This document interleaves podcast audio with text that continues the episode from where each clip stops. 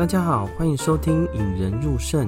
我是伊莱医师，提供健康常识，陪伴您的咖啡时光。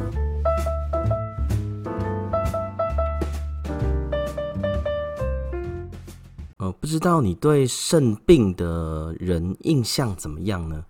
很多人都说，呃，肾脏病的人呢，看起来瘦瘦干干的，皮肤很黑，看起来一点精神都没有。但这个其实也不是刻板印象啦，因为肾脏病本身呢，就会造成很多结果哦，例如说毒素高啊，造成食欲不振；毒素高啊，会造成精神不济。那当然有部分的原因呢，也会因为肾病的建议的饮食呢，跟营养不良也有关系啦。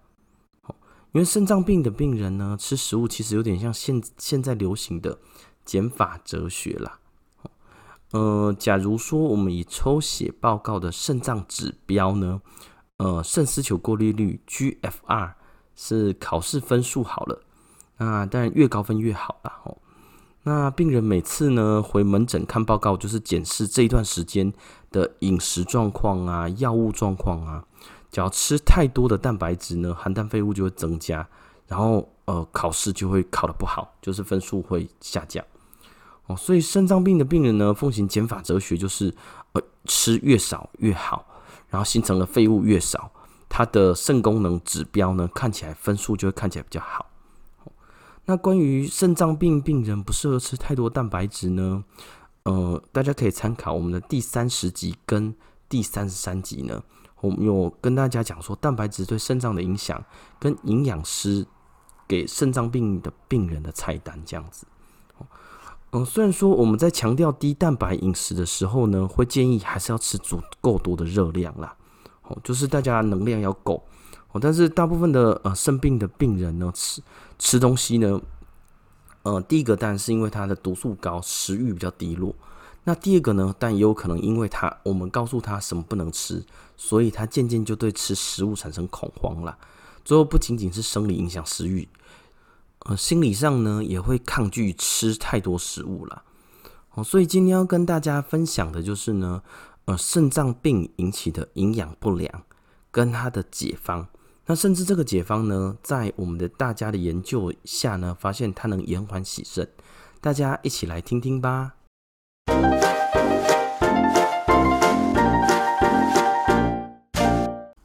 肾脏病的病人呢，常常会跟我们说出。那个周星驰的名句啊，一下子叫我多吃，一下子叫我少吃，你搞得我好乱呐！哦，确实哦，有时候我们肾脏病卫教的时候呢，有时候我们会叫他多吃一点，有时候叫他少吃一点。哦，那大概判定的标准呢，就是假如毒素太高，诶，营养状况非常好，我们会叫他其实你可以克制一点你的饮食的。哦，但是反过来哦，你现在已经哪怕你毒素高，但是营养已经开始变差了。就是我们的营养指标之一是白蛋白，教练连白蛋白都已经开始变差，体重一直在疯狂下降的话，这时候我们反而会叫他多吃。呃，就像是在第五集我们提到的，然后，呃，或者我们跟病人常常说，如果一个胖子跟一个很瘦的瘦子开始洗肾，谁会活得比较久呢？哦，答案当然就是营养比较好的胖子。哦，因为营养不好呢，无论你有没有洗肾。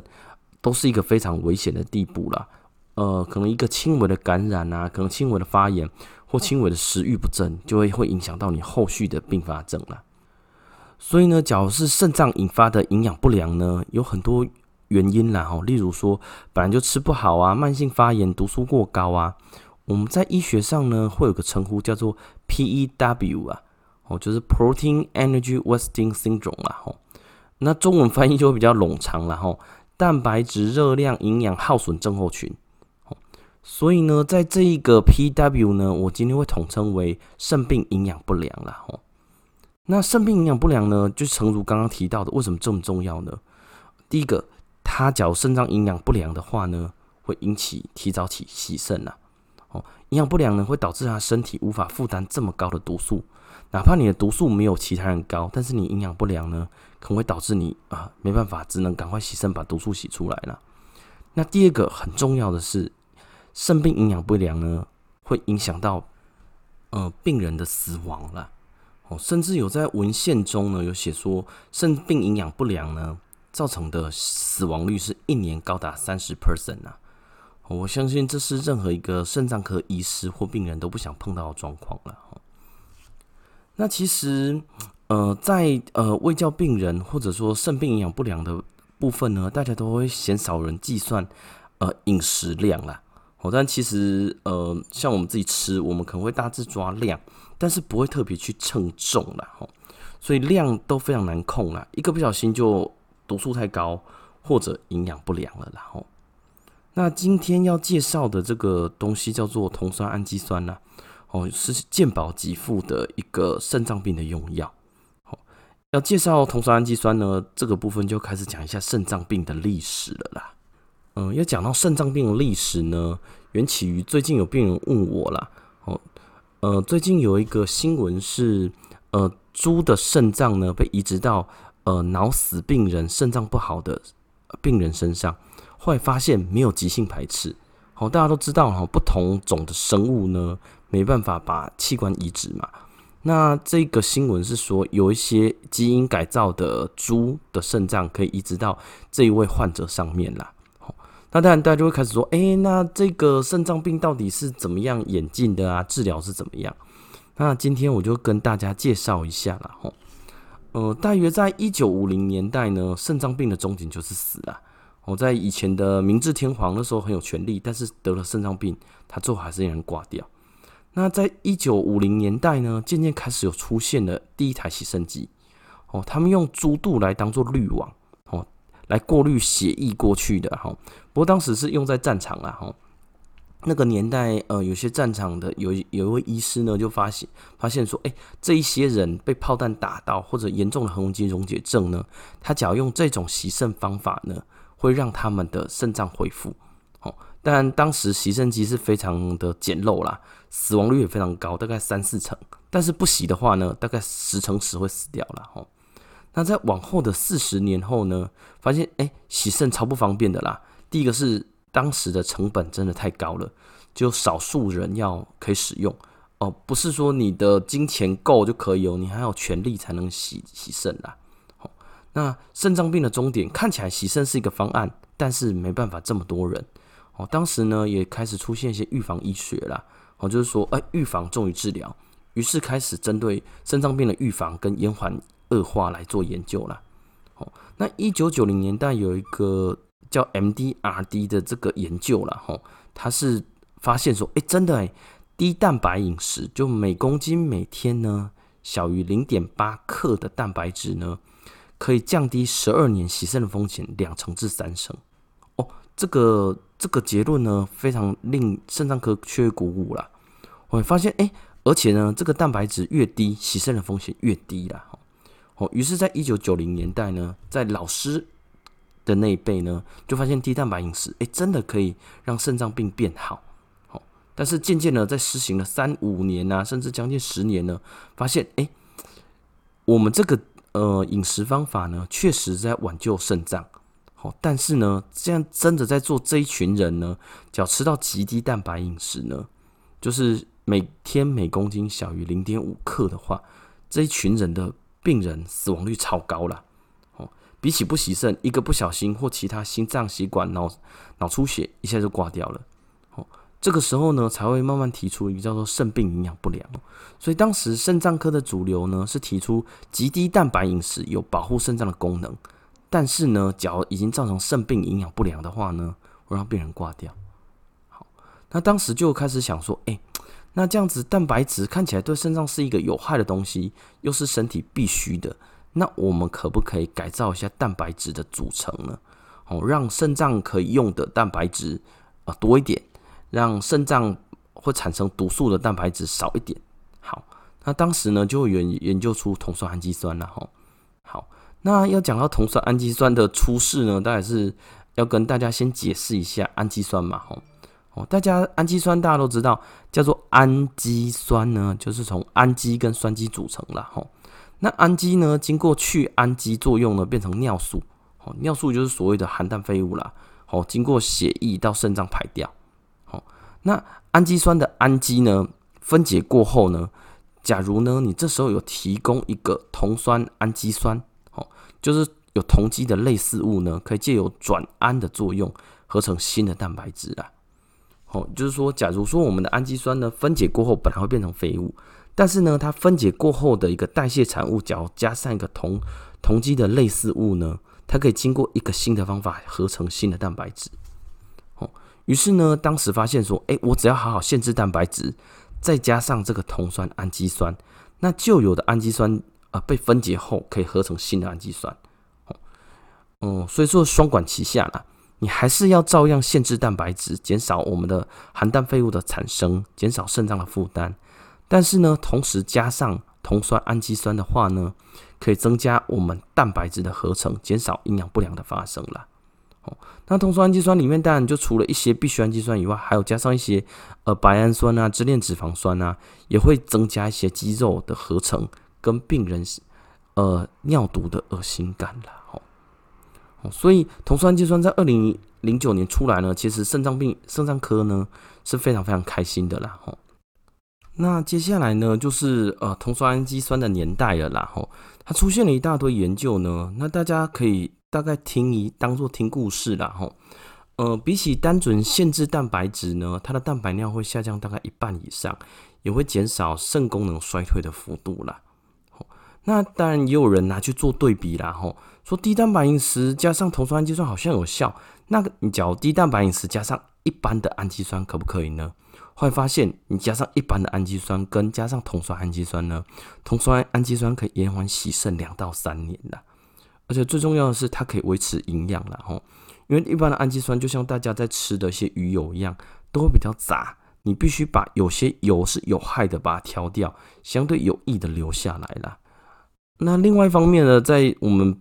呃在诊间常常碰到问题，就是说，酮酸氨基酸虽然说是一个健保给付的药，哦，但是在台湾自己的研究发现呢，必须一天吃六颗啦，吼，就三餐各两颗。那当然在呃台湾本土的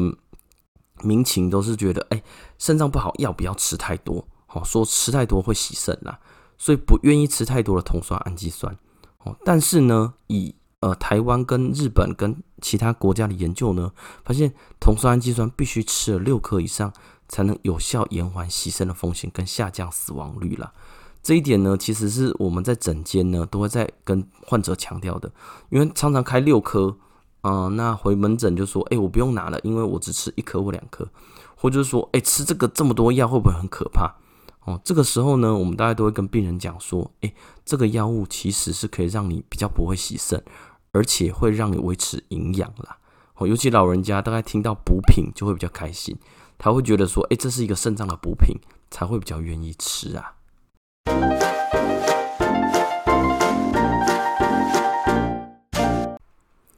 呃，今天的内容不知道对大家有没有帮助呢？在录音的当下呢，是引人入胜 Podcast 刚好满一周年了。那当时开始做引人入胜 Podcast 的时候，其实也没有想到会做这么久吧。本来只是想要讲给呃病人或者病人的家属听，或有需要的人用听的。那这一年来呢，也很多听众呢给予一些回馈，也谢谢大家愿意花时间来聆听跟支持我啦。有人听就是让我做下去的动力啦。吼，那今天呢，跟大家分享的是肾病营养不良。那简单来说呢，就是肾脏病呢，呃，常常因为疾病的需要或饮食的需要，例如说疾病呢，有可能是酸血症啊，有可能是呃发炎呐，有可能是毒素太高，或者是饮食上需要低蛋白饮食而导致的营养不良啦。那肾病营养不良呢，非常严重哦，会增加肾脏病的病人的洗肾机会跟他的死亡率啦。那在我们呃节目中有介绍到说，啊、我们酮酸氨基酸的起源啦。一开始在肾病营养不良的时候，发现，诶，你有低蛋白饮食可以救肾脏，但是对于生命会有些害处，就有人去改良，就研发出酮酸的的氨基酸啦。吼，那酮酸氨基酸呢，是把一些氨基酸加上酮基啦，吼，能够让蛋白质降解后的氨基呢，形成新的蛋白质。简单就是说，旧的蛋白质降解后，有可能合成新的蛋白质，所以呢，它可以改善营养状态啦。啊，当然在研究上呢，也可以改善蛋白尿啊，延缓洗肾时间呐。但是呢，它的剂量呢，必须一天吃到六颗以上才会有效。那这边呢，跟大家提醒一下，酮酸氨基酸目前是健保给付的，但是必须在肌酐酸或者是肾丝球过滤率 GFR 小于十五，就是必须在慢性肾脏病第五期的时候才可以开始使用啦。嗯、虽然现在证据力呢，在 GFR 就是肾丝球过滤率小于四十五以下呢，吃酮酸氨基酸都会有些帮忙啦。哦，不过健保目前是小于十五以下才会有给付的。那四十五下到十五之间呢，可能必须要自费购买啦。那其他的部分呢，假如你的身边有一些肾脏病的病人，或者你自己本身就有一些肾脏不好，